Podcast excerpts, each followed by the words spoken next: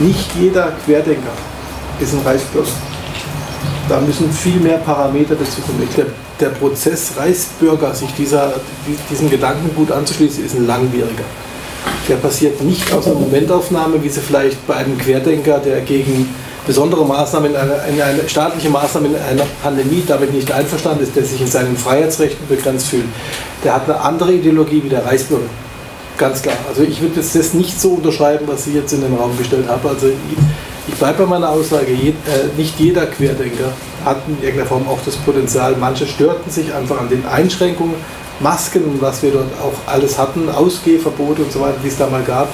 Da kann man schon, ich sage jetzt bewusst sauer werden. Man ist damit aber in keinster Weise für mich in diese Ecke, was ein Reichsbürger an äh, politischen Gedanken hat, verknüpft. So verharmloste Arno Englen, der Leiter der Kriminalpolizeidirektion Freiburg, die verschwörungsideologische Szene Südbadens erst jüngst bei der Pressekonferenz zur Kriminalstatistik 2022 vor keinen zwei Wochen. Dabei demonstrieren Querdenken und Co seit fast drei Jahren zusammen mit Reichsbewegten, Rechtsradikalen und so weiter und seit Monaten nicht mehr gegen Infektionsschutzmaßnahmen, weil es diese nicht mehr gibt, sondern der russische Angriffskrieg hat ihnen die Möglichkeit gegeben, einen Themenschwenk zu vollziehen. Warum Krisenhopping bei Querdenken so gut klappt, erklärte Tobias Schopper von der Uni Freiburg in einem Interview Ende letzten Jahres im Zusammenhang mit der Analyse von Telegram-Chats Südbadens. Der Grund, warum ja Verschwörungsmythologien so gut funktionieren, ist ja, dass die einerseits total vage sind und also alles irgendwie austauschen können und gleichzeitig sind die so ein emotionales Framework. Also es gibt irgendwie so ganz klare Freund-Feindbilder,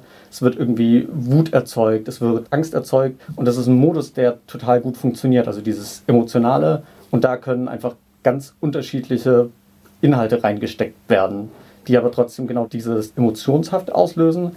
Und ich würde sagen, das ist super konstant geblieben. Also das lässt sich permanent durch den ganzen Zeitverlauf beobachten. Und was ja irgendwie unabhängig davon Studien ja auch zeigen, ist, dass Menschen, die in irgendeiner Form an eine Verschwörungsmythos glauben, dass die ganz offen sind für andere. Während anderswo bereits fleißig blaue Fahnen mit weißen Tauben bei rechten und rechtsoffenen Versammlungen geschwungen wurden, setzte sich der Trend in Freiburg verspätet durch, lässt sich jedoch ab Ende letzten Jahres nachzeichnen. Vielleicht hängt es mit dem Wechsel der Führungsposition des lokalen Querdenken-Ablegers Freisein Freiburg zusammen. Malte Wendt, der die verschwörungsideologischen Demonstrationen lange Zeit angemeldet, angeleitet und als Galionsfigur gegolten hatte, verbüßt derzeit eine Haftstrafe. Eine Ersatzfreiheitsstrafe, weil er nicht unterlassen haben soll, seinen politischen Gegner Sebastian Müller, bekannt durch die Organisation zahlreicher Gegendemonstrationen zu Querdenken, zu beleidigen. Die ihm aufgelegte Strafe konnte oder wollte er nicht zahlen. Stattdessen mimte Wendt den Ballweg und trat eine Haftstrafe an, nicht jedoch ohne seinen Kontrahenten nochmals in den Kontext des Nationalsozialismus zu setzen. Malte Wendts Platz wurde durch Uwe Sacher ersetzt. Sacher, der zuvor mit wöchentlichen und weitgehend unbeachteten Mahnwachen gegen öffentlich-rechtliche Medien demonstrierte, aber auch gegen private, sofern die Berichterstattung nicht dem eigenen Gunst entsprach, wurde nun also auf den Chefposten der lokalen QuerdenkerInnen angehoben. Aus verschwörungsideologischen Demonstrationen gegen die Corona- Infektionsschutzmaßnahmen wurden verschwörungsideologische Demonstrationen gegen den Krieg.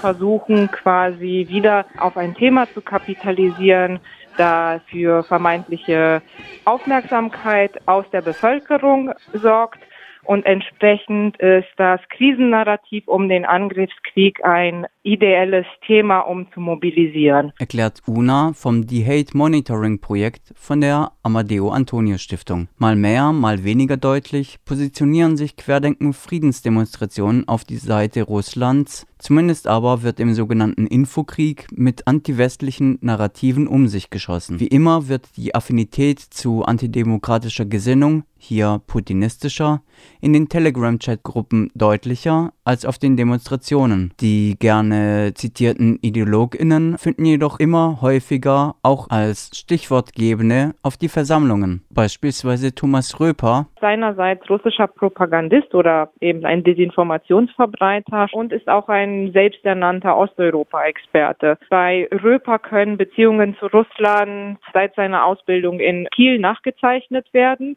Er ist auch Sachbuchautor und Blogger. Ich glaube mittlerweile aus St. Petersburg tätig. Und das, was ihn besonders perfide macht, Röper hat einen starken Korrespondenten- bzw. Multiplikatoreneffekt, den er erfüllt. Er ist tätig bei zahlreichen Alternativmedien und verschwörungsideologischen Outlets, sowohl online, aber auch in Print. Röper feierte Gastauftritte bei zahlreichen verschwörungsideologischen Formaten, unter anderem beim rechtsextremen österreichischen Sender auf 1. Das äh, schweizerische äh, verschwörungsideologische Fernsehen Klar TV von Ivo Zajek, von der Sekte Ivo Zajek, haben ihn auch interviewt. Und vielleicht nochmal am spannendsten, kurz vor Beginn des russischen Angriffskrieges, also ungefähr gegen den 14., 15. Februar letzten Jahres, befanden sich sowohl Röper wie auch Alina Lipp auf einer Moskauer Konferenz zur Sicherheitspolitik. Und diese trug den Namen Geopolitischer Krieg des Westens gegen Russland, der Fall Ukraine.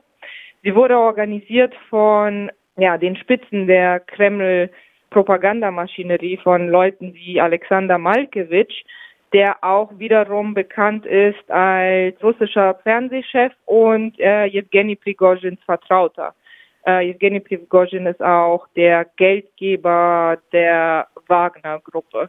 Also wir sehen, in welchem Milieu ein Thomas Röper dann mitschwingt. Größte Bekanntheit in Deutschland hat Thomas Röper jedoch mit seinem Blog Antispiegel als Gegenstück vom Spiegel. Mehrfach beworben bei Querdenkenversammlungen auch in Freiburg. Die eben erwähnte Alina Lipp bezeichnet sich als Friedensjournalistin und ist eine in Russland tätige Deutsche, die sich auf die Verbreitung russischer Propaganda und Desinformation in Form von Kriegsberichterstattung spezialisiert hat. Der bekannteste Propagandist ist jedoch Daniel Ganser, der als selbsternannter Friedensforscher auch außerhalb verschwörungsideologischer Kreise Verbreitung findet. Wahrscheinlich die interessanteste Figur aus diesem verschwörungsideologischen bzw. Desinformationsnetzwerk, weil Daniele Ganser es bis zum heutigen Tag schafft, sich quasi als graue Eminenz oder als Wissenschaftler zu gerieren. Dem ist nicht so. Daniele Ganser ist ein Schweizer Verschwörungsideologe und äh, mittlerweile diskreditierter Wissenschaftler. Mittlerweile wurde er in fast all seinen Thesen sehr wirkstark auch dekonstruiert. Er ist eine interessante Figur, weil er immer wieder mitschwingt in öffentlichkeitswirksamen Diskursen, weil er immer noch nicht rezipiert wird als ein Verschwörungsideologe. Daniele Ganser ist in einer esoterisch-anthroposophischen Bewegung aktiv, aber auch als Promoter alternativer und verschwörungsideologischer Medien. Darüber hinaus ist Daniele Ganser ein Experte im Bereich Desinformationsverbreitung mit NATO-Rhetorik, denn sein Fokus als Friedensforscher gilt auf jeden Fall seinem Agieren gegen die NATO. Radikalisiert hat er sich irgendwann um 2005 und eine seiner ersten Verschwörungsideologien galt dem Anschlag vom 11. September. Also er war quasi in der europäischen Szene einer der ersten Truther. Aus dieser ursprünglichen NATO-Kritik hat sich mittlerweile ein starker Anti-Amerikanismus herausgebildet bei ihm und in etlichen seiner Veröffentlichungen bzw. Publikationen arbeitet er auch mit KGB-Desinformation. Und genau in den anti-amerikanischen und anti-westlichen Erzählungen sieht UNA vom The Hate Monitoring Projekt der Amadeo Antonio Stiftung die Verbindungslinien von VerschwörungsideologInnen und anderen AntidemokratInnen zur sich links verortenden Friedensbewegung. Die meisten Friedensdemos haben einen sehr starken antiamerikanischen beziehungsweise auch Anti-NATO-Tenor, der unterschiedlichste Szenen sehr gut verbinden kann. Genau um diese Diskurse fokussieren sich dann auch Altlinke oder eben die Generation, die aus den 68ern als vermeintlich pazifistisch sozialisiert wurde, die findet man dann auch bei den Demos. Diese Verbindung ist aber nicht neu, wie Protestforscher Piotr Kozyba vergangenen Dezember im Interview erklärt. Man kann, glaube ich, zurückgehen, sehr eindrucksvoll zu den sogenannten Montagsmahnwachen, die 2014 in Deutschland eingesetzt haben. Das waren öffentliche Proteste für den Frieden ähm, in der Ukraine. Und das waren schon die ersten Vorboten dessen, was wir heute erleben auf den Straßen, aber nicht nur. Das heißt, Personen, die teilweise von, in Anführungsstrichen selbstverständlich, der Kriegstreiberei der NATO gegenüber Putin sprechen, die versuchen, eben das russische Vorgehen damals im Donbass und auf der Krim und in Luhansk zu rechtfertigen als eine Reaktion auf Provokationen von Seiten der NATO, des Westens, Amerikas, was auch immer, darzustellen. Und das ist dann auch im öffentlichen Raum geblieben in Deutschland.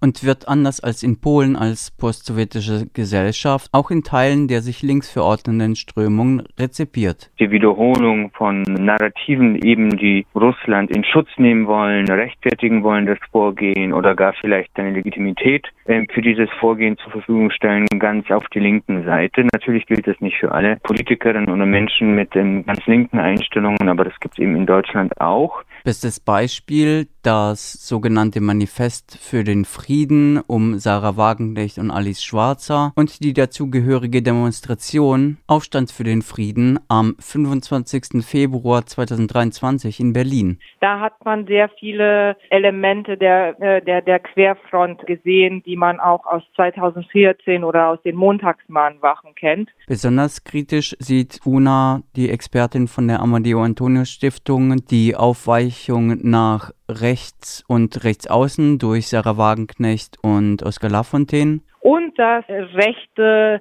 sehr stark davon profitieren können. Das sei gefährlich, solle im Auge behalten werden und öffentlichkeitswirksam diskutiert. Blicken wir nach Freiburg, wo einen Tag zuvor, also genau am Jahrestag des russischen Angriffskriegs auf die Gesamtukraine, eine ähnliche Versammlung stattgefunden hatte. Im Aufruf dazu heißt es unter anderem Hunderttausende Opfer, zerstörte Wohnungen, Städte und Landstriche und eine zerbombte Wasser- und Energieversorgung sind zu beklagen. Millionen Menschen werden in die Flucht getrieben. Kriege schaffen und verstärken weltweit Not und Hunger. Keine Waffenlieferungen in Kriegsgebiete, denn diese munitionieren, verlängern, verschärfen Kriege und sabotieren die Notwendigkeit und den Willen zu Verhandlungen. Friedensverhandlungen und Waffenstillstand statt blutig erzielte Pyrrhussiege auf dem Schlachtfeld. Im Krieg verlieren alle. Es gilt den Frieden zu gewinnen und nicht den Krieg. Ukraine-Krieg, drohenden Atomkrieg und Dritten Weltkrieg verhindern. Mit Blick auf die Ukraine heißt es im Aufruf weiter, dass Präsident Zelenskys Kriegsziele klar seien. Erst Helme, jetzt Kampfpanzer, morgen Kampfjets und Langstreckenraketen.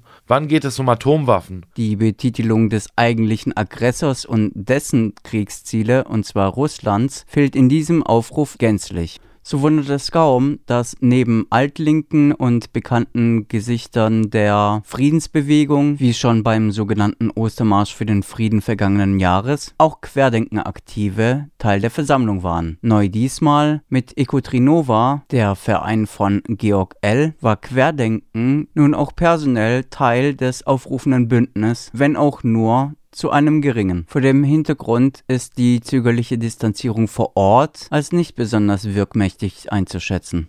Menschen und Gruppen aus dem nationalistischen und antidemokratischen Spektrum sind hier sicher fehl am Platz. Oder, wenn sie schon da sein sollten, hören sie einfach still zu. Das machten dann die anwesenden Querdenken-Aktiven auch, darunter ein Sympathisant der AfD. Durch eine Einzelperson wurde zwar verhindert, dass Flyer, die die nächste verschwörungsideologische Versammlung bewarben, verteilt wurden, doch sorgte eine Ukraine-Fahne eines Menschen, der auf dem Weg zu einer parallel stattfindenden Versammlung war, für mehr Empörung als die offen getragene Anti-Impf-Propaganda der anwesenden VerschwörungsideologInnen. Als der Mensch, der sich als französisch-Ukrainer vorstellte, einen anderen fragte, der eine Peace-Fahne trug, ob er ein Bild vor seiner Fahne machen dürfe, wurde dieser wüst als Kriegstreiber beschimpft. Die zu Anfang der Versammlung beschworene Solidarität mit den ukrainischen Menschen wirkte dadurch schon fast zynisch. Wiederholte Anfrage an die Mehrheit der VeranstalterInnen durch Radio Dreieckland blieb weitgehend unbeachtet, bis wenige Tage nach der Friedenskundgebung das Freiburger Friedensforum per Mail auf den Fragekatalog antwortet. Bleiben wir bei unseren Aktivitäten in Freiburg. Nur darüber sehen wir uns veranlasst, Ihnen zu antworten. Heißt es darin? Sie bringen das Friedensforum und die DFG VK mit einem Teil ihrer Fragen in die Nähe zu Querdenkern und rechten Gruppen. Das weisen wir mit Entschiedenheit zurück.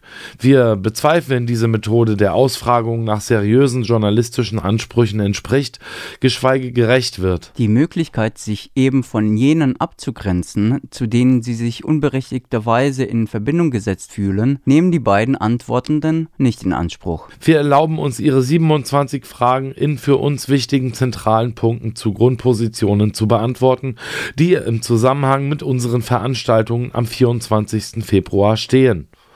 Grundsätzlich gilt für uns, DFG VK Freiburg und das Friedensforum haben den russischen Überfall in die Ukraine als einen verbrecherischen, inakzeptablen Vorgang und völkerrechtswidrige Aggression verurteilt. Wir fordern eine Waffenruhe und einen sofortigen Stopp des schrecklichen Krieges und die Verhandlungsaufnahme ohne Vorbedingungen aller Konfliktparteien heißt es beispielsweise zu den Fragen zum Inhalt, zur dokumentierten und belegbaren Teilnahme von Verschwörungsideologinnen und AfD-Sympathisierenden, heißt es in der Mail. Wir dulden bei unserer Kundgebung am 24. Februar keine Neonazis. Dafür gibt es bei uns keinen Platz. Wir grenzen uns ohne Wenn und Aber von Rechtsextremisten ab und akzeptieren keine kriegsverherrlichenden Parolen, Transparente und ähnliches. Frieden und Solidarität sind international. Daher wünschen wir keine nationalen Symbole. Es ist unser demokratisches Recht als Organisation, aber auch als Personen, unsere Meinungen, unsere Ansichten unsere Vorschläge und Ideen öffentlich zu vertreten. Davon lassen wir uns von niemandem abhalten. Diffamierende, gezielte Angriffe weisen wir zurück. Anderweitige Behauptungen sehen wir als böswilligen, verleumderischen Akt an. Ob damit der Hinweis auf die Beteiligung von Querdenken und Co. bei ihren Protesten, wie aber auch im Organisationsteam gemeint ist, lassen die Antwortenden offen. Morgen steht mit dem Ostermarsch für den Frieden der nächste Friedensprotest an. Wieder gehört Georg L und Egotrinova zu den Aufrufenden und erneut wird in verschwörungsideologischen Telegram-Chats Freiburgs für die Teilnahme geworben. Es ist damit zu rechnen, dass vermehrt Querdenken-AnhängerInnen an dem Protest teilnehmen werden. Doch woher kommt die zögerliche Haltung linker Friedensbewegten gegenüber Querdenken? Una von Die Hate erklärt das so. Ich glaube, die fehlende Abgrenzung zu Querdenken und Co. kommt aus einem missverstandenen Sinn von Pazifismus beziehungsweise durch einen westlich skeptischen Blick, den man bei einigen Altlinken immer noch nachzeichnen kann. Wenn man sich auch die Demografie der Teilnehmerinnen anschaut, beziehungsweise die Altersgruppen, dann waren es doch vermehrt Seniorinnen, die anwesend waren. Und ich glaube, genau bei dieser Zielgruppe, die eben pazifistisch sozialisiert wurde, gibt es blinde Flecken, was eben Desinformation, Verschwörungsideologie und auch autoritäre Charakter angeht. Auch in Bezug auf den morgigen Ostermarsch hat Radio Dreieckland den Großteil der Veranstaltenden angeschrieben. Die Möglichkeit, sich von QuerdenkerInnen deutlicher abzugrenzen, wie es in Karlsruhe passiert ist, wo das dortige Friedensbündnis einem versuchten Schulterschluss eine klare Absage erteilt hatte, ließ das Freiburger Friedensbündnis erneut verstreichen. Lediglich die Linkspartei ließ sich zu einem Statement bewegen. Der Kreisverband der Linken schreibt darin, dass er aus inhaltlichen Gründen und auf Anfrage den Aufruf zum Ostermarsch unterzeichnete. Aus der Version des Flugblattes, das uns zum Zeitpunkt der Anfrage vorlag, war der Verein Eco Trinova nicht als Mitunterzeichner aufgeführt. Wir wurden auch nicht darüber informiert, dass dieser Verein für eine Mitunterzeichnung angefragt worden war und wurden auch nicht über seine spätere Unterzeichnung informiert.